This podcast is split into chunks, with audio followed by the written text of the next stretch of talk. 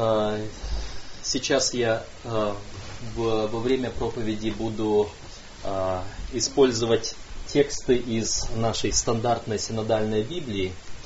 И если кто желает в это же самое время смотреть по своим Библиям, читать этот же самый текст, который я буду читать, то я буду называть и место Священного Писания, и страницу, чтобы мы вместе могли увидеть страницы в большинстве Библий стандартные, у нас в нашем кругу у всех они стандартные.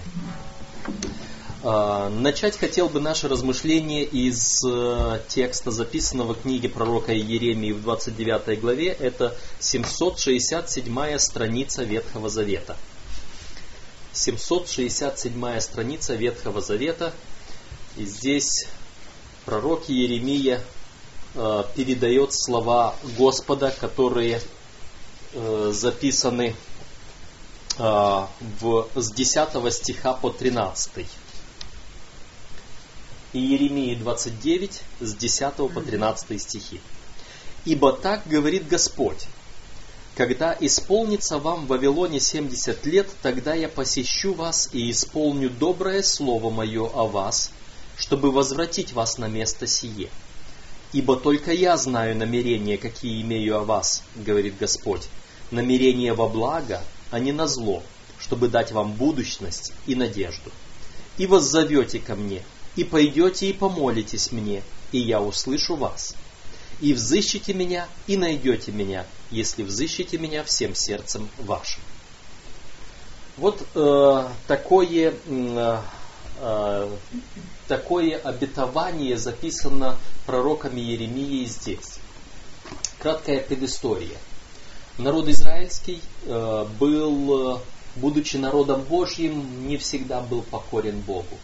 И Господь предупреждал, предостерегал, что если вы будете э, исполнять все заповеди повеления мои, то вы будете благословены, а вы будете всегда впереди, у вас будет все, что необходимо. Но если вы не будете повиноваться законам моим, не будете их исполнять, то наведу на вас всякие болезни, всякие проблемы, и в том числе среди вот этих проклятий, которые Господь э, предостерегал, которыми это было и пленение, что вы будете бежать от тех народов, которые будут завоевывать, вы будете отведены в плен и так далее.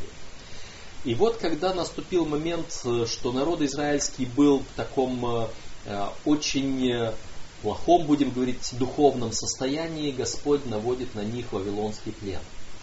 Э, пророк Иеремия был в то время, когда этот плен только должен был вот-вот начаться, когда Иерусалим был окружен войсками вавилонского царя Навуходоносора, о котором мы сегодня вспоминали. И вот здесь Господь говорит, вы будете в плену 70 лет – вот мы прочитали эти слова. Ибо так говорит Господь, когда исполнится вам в Вавилоне 70 лет, тогда я посещу вас и исполню доброе слово о вас, чтобы возвратить вас на место сие. То есть они сейчас уходят в плен, будучи, э, вот когда завоеванными вавилонским царем Навуходоносором, он уводит практически все население, почти все население Израиля уводит в Вавилон, но предсказание, когда исполнится этих 70 лет, он возвратит. Но одно из условий этого возвращения из плена. И это условие записано вот здесь. «А, «И воззовете ко мне, и пойдете, и помолитесь, и я услышу вас». Молитва. Наше общение с Богом в молитве. И дальше он говорит, и взыщите меня, и найдете, если взыщите меня всем сердцем вашим. И все это Господь делает для нас, потому что, как здесь написано, потому что Он знает, имеет хорошее намерение о нас, намерение во благо, а не на зло, чтобы дать нам будущность и надежду. Все, что делает Господь в нашей жизни, в жизни верующих детей Его, они направлены только на одно, чтобы вот эта вот будущая, вечная, блаженная жизнь, которую Господь желает, чтобы она у нас была, чтобы она и была у нас, но приготовить нас к этой вечной жизни, нужно воспитать в нас хороший, праведный характер, совершенный характер, потому что жить вечно с несовершенным характером, с грехами, это просто будет ад, а не рай. чтобы, поэтому Господь туда может взять только тех, которые совершенны. Но сегодня мы хотим поговорить о молитве. Молитва является одним из э, основных факторов, чтобы Господь нас услышал. А, он обещает, Он предполагает, Он сделает это, но условием является, если вы взыщете меня, если вы пойдете и помолитесь, то я вас услышу. В то же самое время, когда мы думаем о молитве, эм, мы можем вспоминать наши опыты, сколько у нас есть опытов молитвы, и мы можем узнать, что иногда мы молимся, и не успели мы высказать свое желание, не успели мы даже подумать иногда, и Господь, о, дает. И даже бывают такие случаи, когда мы сомневаемся, от Бога ли это. Мой хороший друг, э, которого мы вспоминали сегодня, э, он мне как-то, я еду в машине, он мне звонит по телефону и говорит, послушай, как у тебя там дела, хочу, спешу поделиться с тобой опытом, который только что произошел со мной.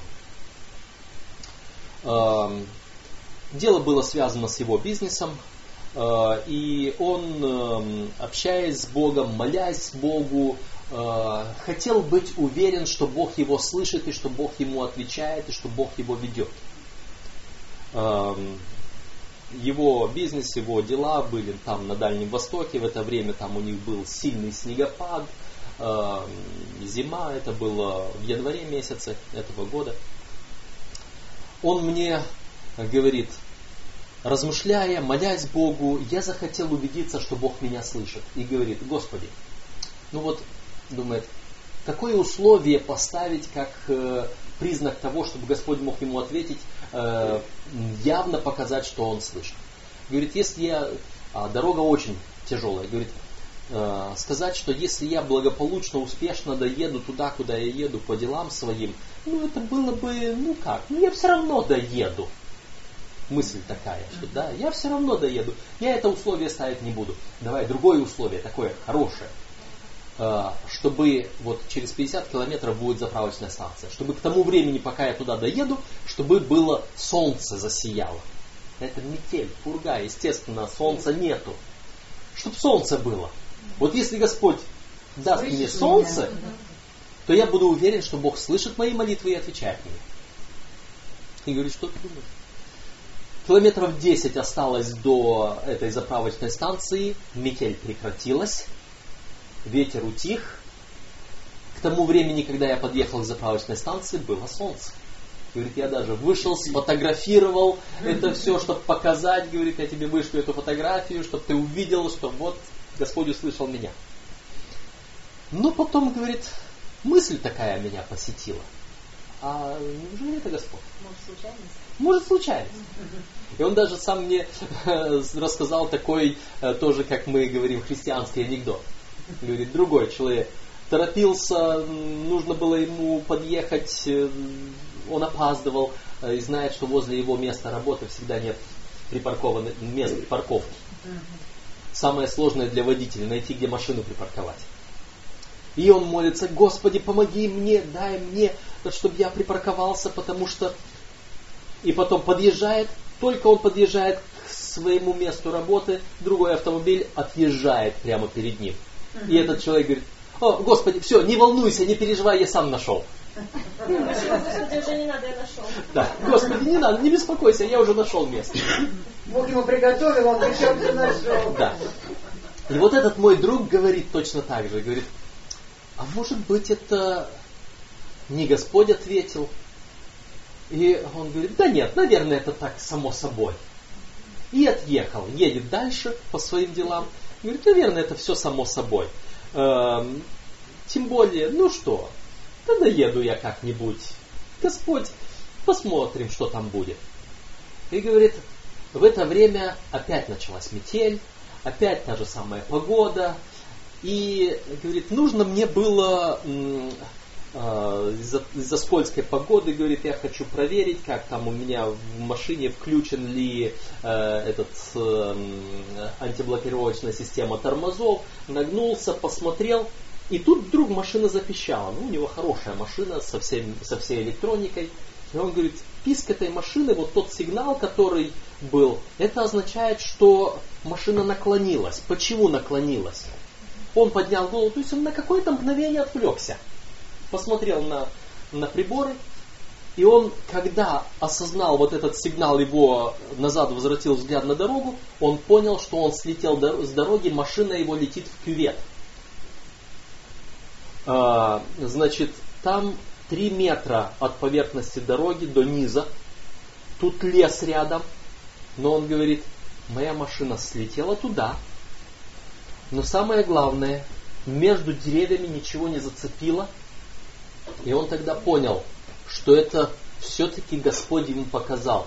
Он не захотел молиться, чтобы благополучно доехать. Он попросил другой знак, и Господь ему ответил – и он этот ответ не принял как от Господа. И тут Господь ему показывает, ты знаешь, без меня ты даже можешь и не доехать.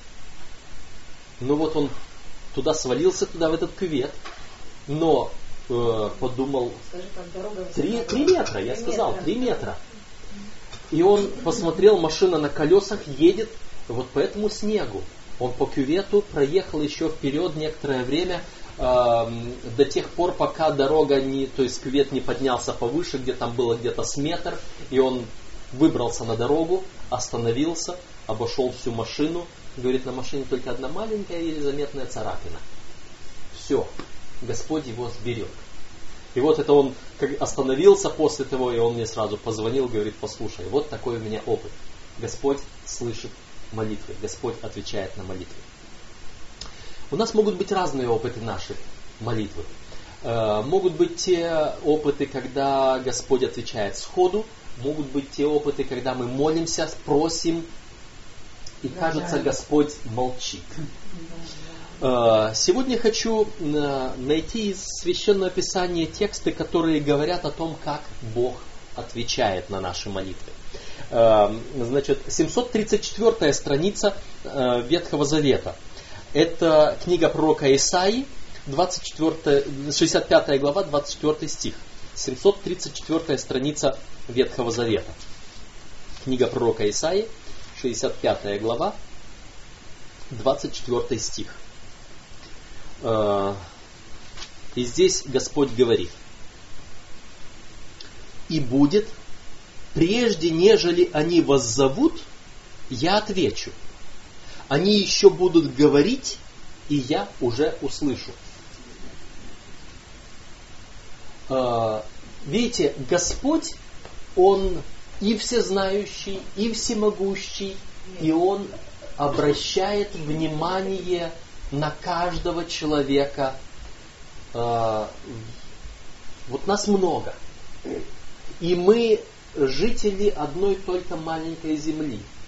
И таких планет, мы говорим таких солнечных систем, миллиарды. Галактик миллиарды. Господь нас видит и нас знает. И Господь имеет возможность ответить на каждую нашу нужду. И не, не просто когда мы молимся и просим. Он говорит, будет, прежде нежели они вас зовут, я отвечу. Они еще будут говорить, и я уже услышу мы можем только подумать, Господи, вот мне нужно такое, если бы Ты... И мы подъезжаем, а Господь уже нам приготовил это место. Мы подходим, Господь уже позаботился. Когда Господь начал заботиться? Еще до того, как мы э, подумали. подумали об этом. До того, как мы осознали, что нам это нужно. До того, как мы попросили Господа, Он уже зная, наперед стал готовить для нас то, что необходимо. Другой текст это 874 страница э, Ветхого Завета. Это книга пророка Даниила, 9 глава и стих 23. Даниила, 9 глава и стих 23. 874 страница. Здесь пророк Даниил – он находится в Вавилоне. Это как раз то время, когда очень близко уже к концу тех 70 лет, о которых мы читали. Даниила 9.23. И вот здесь э, он молится, он э, перед этим э, как раз э, 20 стих давайте мы посмотрим, чтобы увязать его. Даниила 9.20. «И когда я еще говорил и молился, и исповедовал грехи мои, и грехи народа моего Израиля, и повергал мольбу мою перед Господом Богом моим о святой горе моей». То есть вот это он как раз молится в конце этих 70 лет, которые, даже здесь, наверное, э,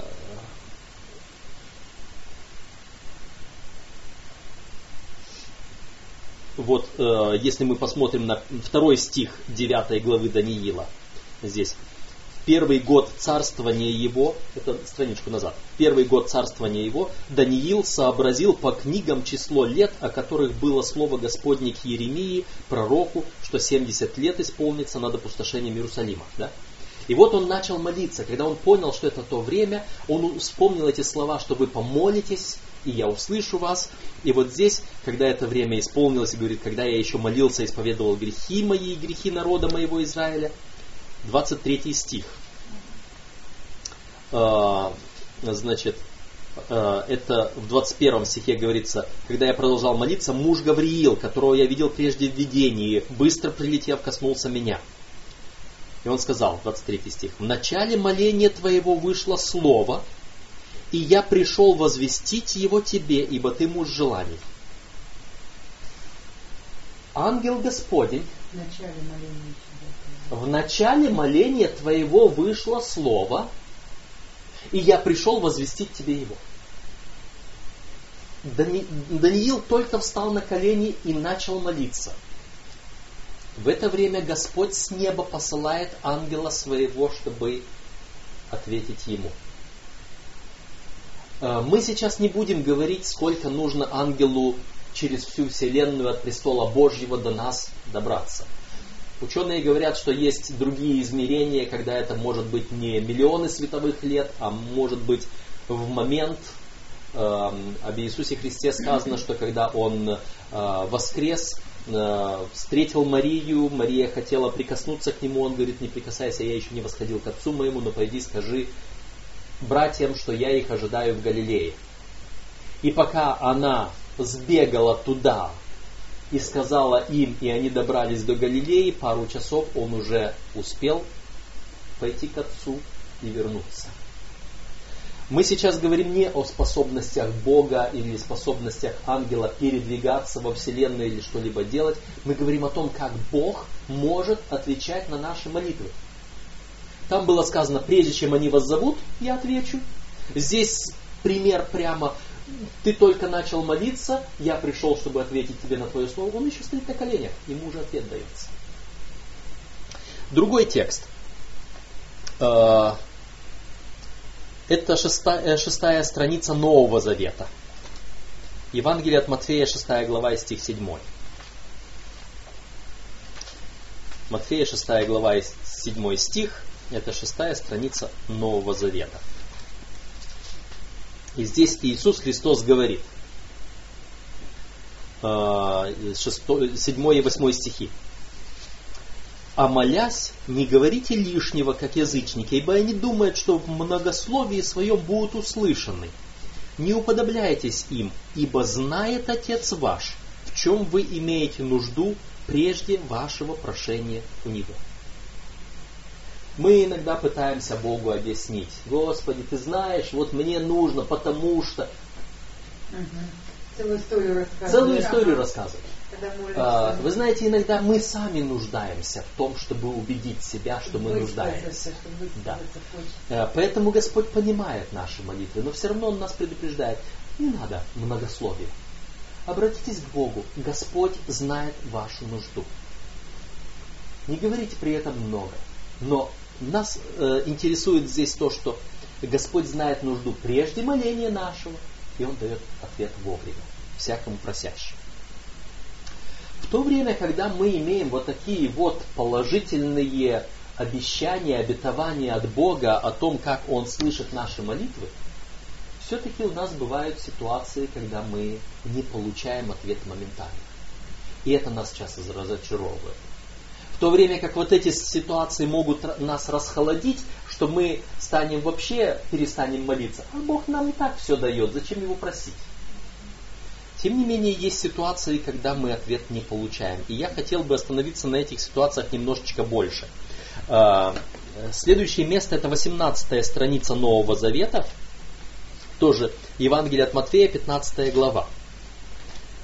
В Евангелии от Матфея в 15 главе э, повествуется история. Я хотел бы прочитать э, стихи с 21 по 29.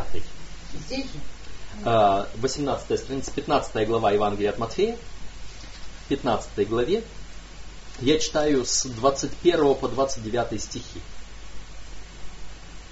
«И вышед оттуда, Иисус удалился в страны Тирские и Сидонские. Он находился э, в э, земле, где здесь эм, земля Гадаринская, это на той стороне, где на противоположной стороне э, Галилейского моря. Давайте, чтобы это было понятнее, потому что это важный момент, э, откроем карту. В конце нашей, нашей Библии есть карты. Есть карта Палестины, Э, на этой карте Палестины не очень много видно. Ну, здесь вы можете увидеть э, море Галилейское вверху, вот здесь такое вот пятнышко. Но вот тут вот маленькие карты, две карты вверху в углу. Э, Палестина, царство Израильское и Иудейское. И вот здесь вы можете увидеть то же самое пятнышко, это море, Галилейское море. Вот вверху на реке Иордан есть вот это вот пятнышко. А выше Э, на побережье Средиземного моря написано Тир и Сидон, города. Видите, да? Так вот, Иисус пересек вот это Галилейское море э, с, восток, с запада на восток. Э, западная часть это Израиль, восточная часть это была вот та э, земля Гадаринская, где он, где он был. И вот написано, вышел оттуда, то есть вот с этой Гадаринской земли. Предыдущая глава нам говорила о том, как он был здесь, в этой части. Вышел оттуда и удалился в страны Тирские и Сидонские. То есть он оттуда прошел вот сюда к Тиру и Сидону. Расстояние примерно видите, да? Это расстояние, оно может быть в какую-то сотню километров. То есть он прошел вот это расстояние в страны Тирские и Сидонские. И смотрите, что дальше происходит. И вот женщина хананиянка, то есть не из Иудеи, вышедшая из тех мест, кричала ему, «Помилуй меня, Господи, сын Давидов, дочь моя жестоко беснуется». Но он не отвечал ей ни слова. И ученики его, приступившие, просили его, «Отпусти ее, потому что кричит за нами». Он же сказал в ответ ученикам своим, «Я послан только к погибшим овцам дома Израилева». Он сказал это вслух, громко, чтобы она слышала. А она, подошедши, кланялась ему и говорила, «Господи, помоги мне!» Он же сказал в ответ, «Нехорошо взять хлеб у детей и бросить псам». Евреи рассматривали всех язычников на уровне псов. И Христос отвечает вот этой женщине, не еврейке, вот этой хананиянке, языком, которым евреи обычно к ним обращались. Кажется, Иисус ее унижает. А она сказала, 27 стих, так, Господи, но и псы едят крохи, которые падают со стола Господ их. То есть она говорит, да, считай меня вот этим псом, но, ну, помоги. но дай мне крошку от твоих детей. Я тоже нуждаюсь. И вот дальше Иисус говорит, 28 стих. Тогда Иисус сказал ей в ответ, «О женщина, велика вера твоя, да будет тебе по желанию твоему. И исцелилась дочь ее в тот час. Следующий 29 стих. Перешед оттуда, пришел Иисус к морю Галилейскому и, взойдя на гору, сел там. Назад вернулся к морю Галилейскому, с другой стороны. Иисус предпринял вот это путешествие ради этой одной ради женщины. Одной Почему? Он знал ее нужду прежде моления твоего вышло, или что там, прежде чем он помолится, я знаю и отвечу. Вы видите, да? Ради нужды одной этой женщины Иисус идет сотню километров туда и потом возвращается сотню километров обратно. Но он действует странно. Он не сразу пришел так, э, женщина, я пришел к тебе, потому что у тебя есть нужда, ты меня просила, и вот я вернулся, вот, вот, пожалуйста. Он приходит и как ни в чем не бывало проходит мимо нее. Господи, я тебя ждала, я просила, я молилась, вот ты оказался в наших краях. Это, это Господь ответил, прислал тебя сюда. Помоги мне. Я не к тебе пришел. Помоги мне, Господи. Я не к тебе пришел. Ученики уже, Господи. Это был урок для учеников в первую очередь. Понимаете? Это был урок для учеников. И для нас с вами. Господь не пренебрегает. Он сделал такой большой путь для нее, но он знал, что у нее вера велика. Что ее веры хватит для того, чтобы выдержать даже вот такое презрительное, казалось бы, отношение. Это был урок для учеников. Ученики, наверное, после этого спрашивали его, а вообще зачем мы сюда пришли? И он, вероятно, им сказал, чтобы эта женщина была исцелена, ее дочь, чтобы была исцелена. Господь иногда отвечает нам очень странным образом, но Он имеет цель. Для нас ли, для окружающих нас, для других ли людей. Вопрос не в этом. Вопрос в том, что иногда Господь нам не сразу отвечает. И нам приходится молиться, просить, умолять, кажется, умолять. Неужели он такой жестокий? Он не жестокий. У него есть определенная цель. Цель, при которой он воспитывает либо меня, либо человека рядом со мной, либо еще что-то он ожидает. Господь, самое главное, к чему, к какому выводу я пришел для себя в моей, в моей жизни, в моих опытах. Господь никогда не опаздывает, никогда не приходит позже времени, но и никогда не приходит раньше времени. Потому что раньше времени может быть тоже не полезно. Э, такая история была с моим другом. Э, вообще с этим другом неоднократно я ему показывал, что смотри, Господь всегда приходит вовремя, всегда делает все вовремя, отвечает на твои молитвы. Но в этот момент э, этот молодой человек, я в то время трудился в Заокской семинарии, и вот молодой человек родом из Афганистана, который закончил там учебу и хотел служить своему народу. Он стал христианином, но он хотел как-то послужить своему народу, но понимал, что ему нужно еще какое-то знание. Он сейчас знает основы христианства, он знает Библию, но прийти просто так мусульманину сказать нелегко. И он хотел научиться, как служить этим людям. И мы с ним э, узнали, что в Англии есть в одном из наших учебных заведений есть специальная программа Э, по подготовке миссионеров для мусульман. Он говорит, я хочу сейчас пойти на эту программу учиться. Э, я им помог связаться с отделом, э, учебным отделом. И уже все было, были спонсоры, которые обещали ему помощь, приехать, там начать учебу и все. Осталось последнее, получить приглашение, потому что ему нужно будет получить визу туда, пойти в посольство. То есть вот эти бумаги от учебного заведения, пригласительные бумаги, с которыми он начал бы оформлять свою поездку. И вот он приходит, вроде бы мы ждем, уже все осталось малое, последнее, э, приходит один раз, проверь почту, проверь почту, нету, ничего нету, где, что, как, и время уже поджимает. Э, остались какое-то месяца полтора до начала учебы, успеет ли он визу сделать, успеет ли документы все сделать. И вот в один момент приезжают два человека. Одного я знаю, друг, с другим надлежало познакомиться. Один э, директор нашей э, радиотелестанции, которая у нас в России, нашей церкви, а другой оказалась э, руководитель миссии из Франции, который отвечает за миссионерскую работу на территории Ближнего Востока. И вот они вдвоем приехали, потому что они услышали, что есть этот молодой человек, и им нужен э, человек, который будет заниматься радиопередачами для этих стран. Они приехали сюда, пригласили, подошли ко мне, пригласили этого молодого человека, вместе тут переговорили и тут договорились о том, что сейчас ему стоит поехать в Турцию, в Стамбул, там в офисе он будет заниматься вот этими радиопередачами. Э, дали ему для начала небольшое задание приготовить несколько этих передач, э, чтобы он мог их перевести на язык своего народа и дальше будет уже работать. Он, естественно, был счастлив. Его мечта. Вот сейчас он может это сделать.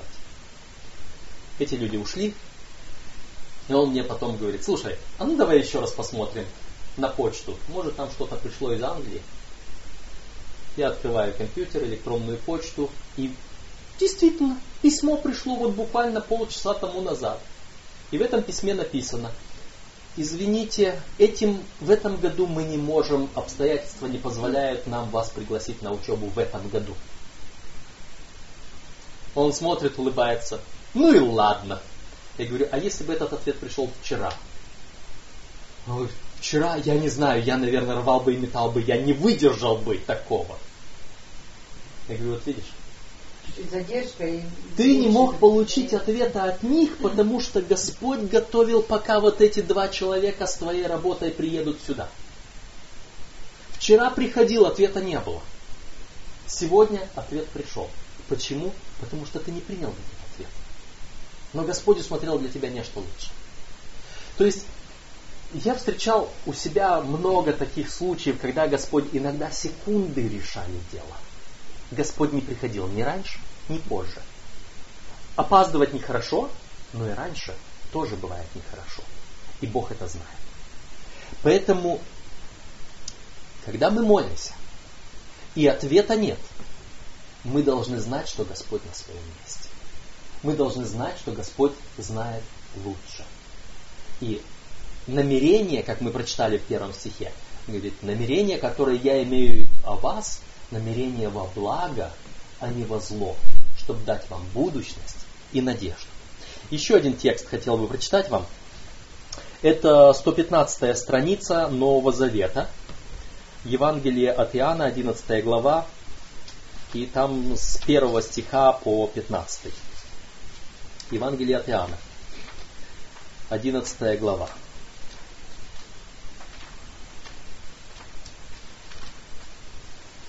Первого стиха я прочитаю. 115 страница. Был болен некто Лазарь из Вифании, из селения, где жили Мария и Марфа, сестра ее. Мария же, которой брат Лазарь был, был болен, была та, которая помазала Господа миром и отерла ноги его волосами своими. Э, сестры послали сказать ему, Господи, вот кого ты любишь, болен. Иисус, услышав то, сказал, «Эта болезнь не к смерти, но к славе Божией, да прославится через нее Сын Божий». Иисус же любил Марфу и сестру ее, и Лазаря. То есть мы видим ситуацию. Это были хорошие друзья, близкие друзья Иисуса. Очевидно, Иисус находился на каком-то расстоянии от того места, где они жили. Поэтому сестре пришлось посылать вестника к Иисусу, приди, потому что Лазарь болен. Твой друг, которого ты любишь. Почему они послали к нему? Потому что вся история Евангелия показывает, что куда ходил Иисус, там больные исцелялись. Только те, которые не верили в Него, оставались неисцеленными. Только в одном месте сказано, что Он пришел, но не мог ничего совершить по неверию их. Никакого чуда им не совершил. Но эти люди верили послали, приди, потому что он болен. Иисус, услышав то, сказал, вот интересно, эту историю мы знаем, эта болезнь не к смерти, но к славе Божией, да прославится через нее Иисус. То есть, для, да прославится через нее Сын Божий. Иисус любил Марфу и сестру и Лазаря. Когда же услышал, что он болен, то пробыл два дня на том месте, где находился. Ему сказали, приди, а он еще целых два дня остается. Не идет. После этого сказал ученикам, седьмой стих, пойдем опять в Иудею. Ученики сказали ему, Рави, давно ли иудеи искали побить тебя камнями, и ты опять идешь туда? То есть он ушел на расстояние от иудеи, потому что иудеи его гнали. Иисус отвечал, не 12 ли часов во дне, кто ходит днем, тот не спотыкается, потому что видит свет мира сего. Кто ходит ночью, спотыкается, потому что нет света с ним. Сказал это, говорит им потом. Лазарь, друг наш, уснул, но я иду разбудить его. Ученики его сказали, Господи, если уснул, то выздоровеет. И Иисус говорил о смерти его, а они думали, что он говорит о сне обыкновенном. Тогда Иисус сказал им прямо, Лазарь умер. И радуюсь за вас, что меня не было там, дабы вы уверовали, но пойдем к нему. Иисус знал состояние Лазаря. Ему не нужно было даже вестника от Марии. Но когда он получил эту весть, спокойно остался, продолжает еще целых два дня находиться там. Спустя два дня Лазарь умер. Ему не нужно было вестника, он знал. Но и заранее Иисус говорил, это болезнь не к смерти. То есть ученики, услышав тогда сразу ответ, это болезнь не к смерти, они успокоились, ну, значит, все нормально, значит, и, и идти туда не надо, и так выздороветь. Тем более ученики могли знать еще и другое, что зачастую Иисус лечил на расстоянии. Иди, вера твоя спасла тебя. Пойди, сын твой здоров, дочь твоя здорова. Вот мы прочитали об этом с этой женщиной. А здесь он задержался, Потом мы можем э, узнать дальше из этой истории, что когда они пришли, он был уже четыре дня в гробе. Иисус был на достаточно далеком расстоянии. Он четыре дня шел к Лазарю. Э, и вот он приходит, и эта история дальше говорит, когда он пришел, сестры к нему, Господи, если бы ты был здесь, Лазарь не умер бы. Он говорит, не бойся, воскреснет брат твой. Она говорит, знаю, что воскреснет в последний день. И Иисус совершил чудо воскресения Лазаря. История немного длинная, мы не будем ее сейчас всю читать, вы можете ее прочитать потом. Но а, сам факт того, что сестры помолились ему, он был на земле, они обратились к нему лично или через посредника, через вестника – но будь это в наше время, мы помолились бы Господу, Господи, исцели моего любимого. Господь может иметь самые разные планы об этом. Вплоть до того, что и как здесь воскресение человека. Нечто чудесное. Но Господь сразу не ответил. Господь проигнорировал. Не потому, что Он не любил их, не потому, что Он был безразличен к ним, а потому что он знал лучшее о них для славы Божьей. Поэтому, когда мы говорим о э, неотвеченных молитвах, о неслышащем Боге, мы на самом деле говорим неправду. Господь отвечает, Господь слышит. Э, пару стихов, которые э, есть у нас для того, чтобы ободрить нас и укрепить в нас уверенность в Боге. 907 страница Ветхого Завета. Э, это книга пророка Авакума, вторая глава и первый стих. Э, книга пророка Авакума, вторая глава и первый стих, 907 страница. Пророк Авакум э, говорит, здесь я с первого по третий стихи прочитаю. На стражу мою стал я, и стоя на башне наблюдал, чтобы узнать, что скажет он во мне, и что мне отвечать по жалобе моей. То есть Авакум молил Бога, спрашивал, просил, у него была определенная жалоба, даже он называет это. И отвечал мне Господь и сказал, напиши видение и начертай ясно на скрижалях, чтобы читающий легко мог прочитать. Господь отвечает ему не только для него самого, но для всех остальных. И говорит, ибо видение относится еще к определенному времени и говорит о конце, и не обманет. И хотя бы и замедлило, жди его, ибо непременно сбудется, не отменится. Господь хочет дать нам надежду. Что Господь говорит, оно исполнится. И даже если замедлит, жди, непременно сбудется. 179 страница Нового Завета. Это второе послание апостола Петра в третьей главе. Э, второе послание Петра, третья глава, и здесь стих 9. Написано, «Не медлит Господь исполнением обетования, как некоторые почитают то медлением, но долготерпит нас, не желая, чтобы кто погиб, но чтобы все пришли к покаянию». Если Господь где-то и кажется нам медлит, у Него есть определенная цель, чтобы привести нас к покаянию. И поэтому вывод, который предлагается нам сегодня, это 246 страница Нового Завета, послание апостола Павла к Колоссянам, 4 глава. И здесь стих 2. Колоссянам, 4 глава и стих 2. Будьте постоянны в молитве, бодрствуя в ней с благодарением. О молитве можно говорить много. И Библия многому учит нас о том, как молиться, в чем молиться, прочее, прочее, какие условия для молитвы.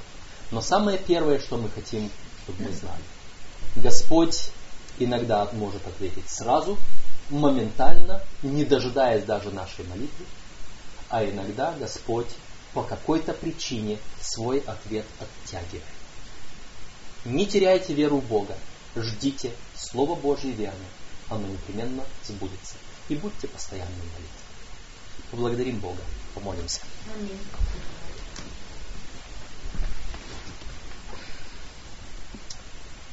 Господь наш, мы благодарны Тебе, что Ты дал это прекрасное средство молитву, благодаря которому мы можем обращаться к Тебе и получать ответ от Тебя.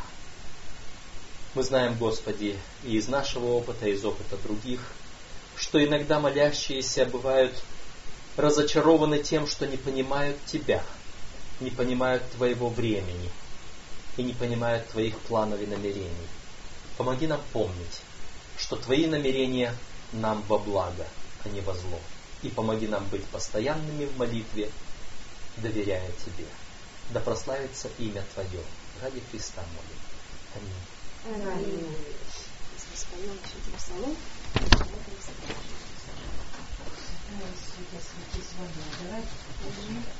Давайте.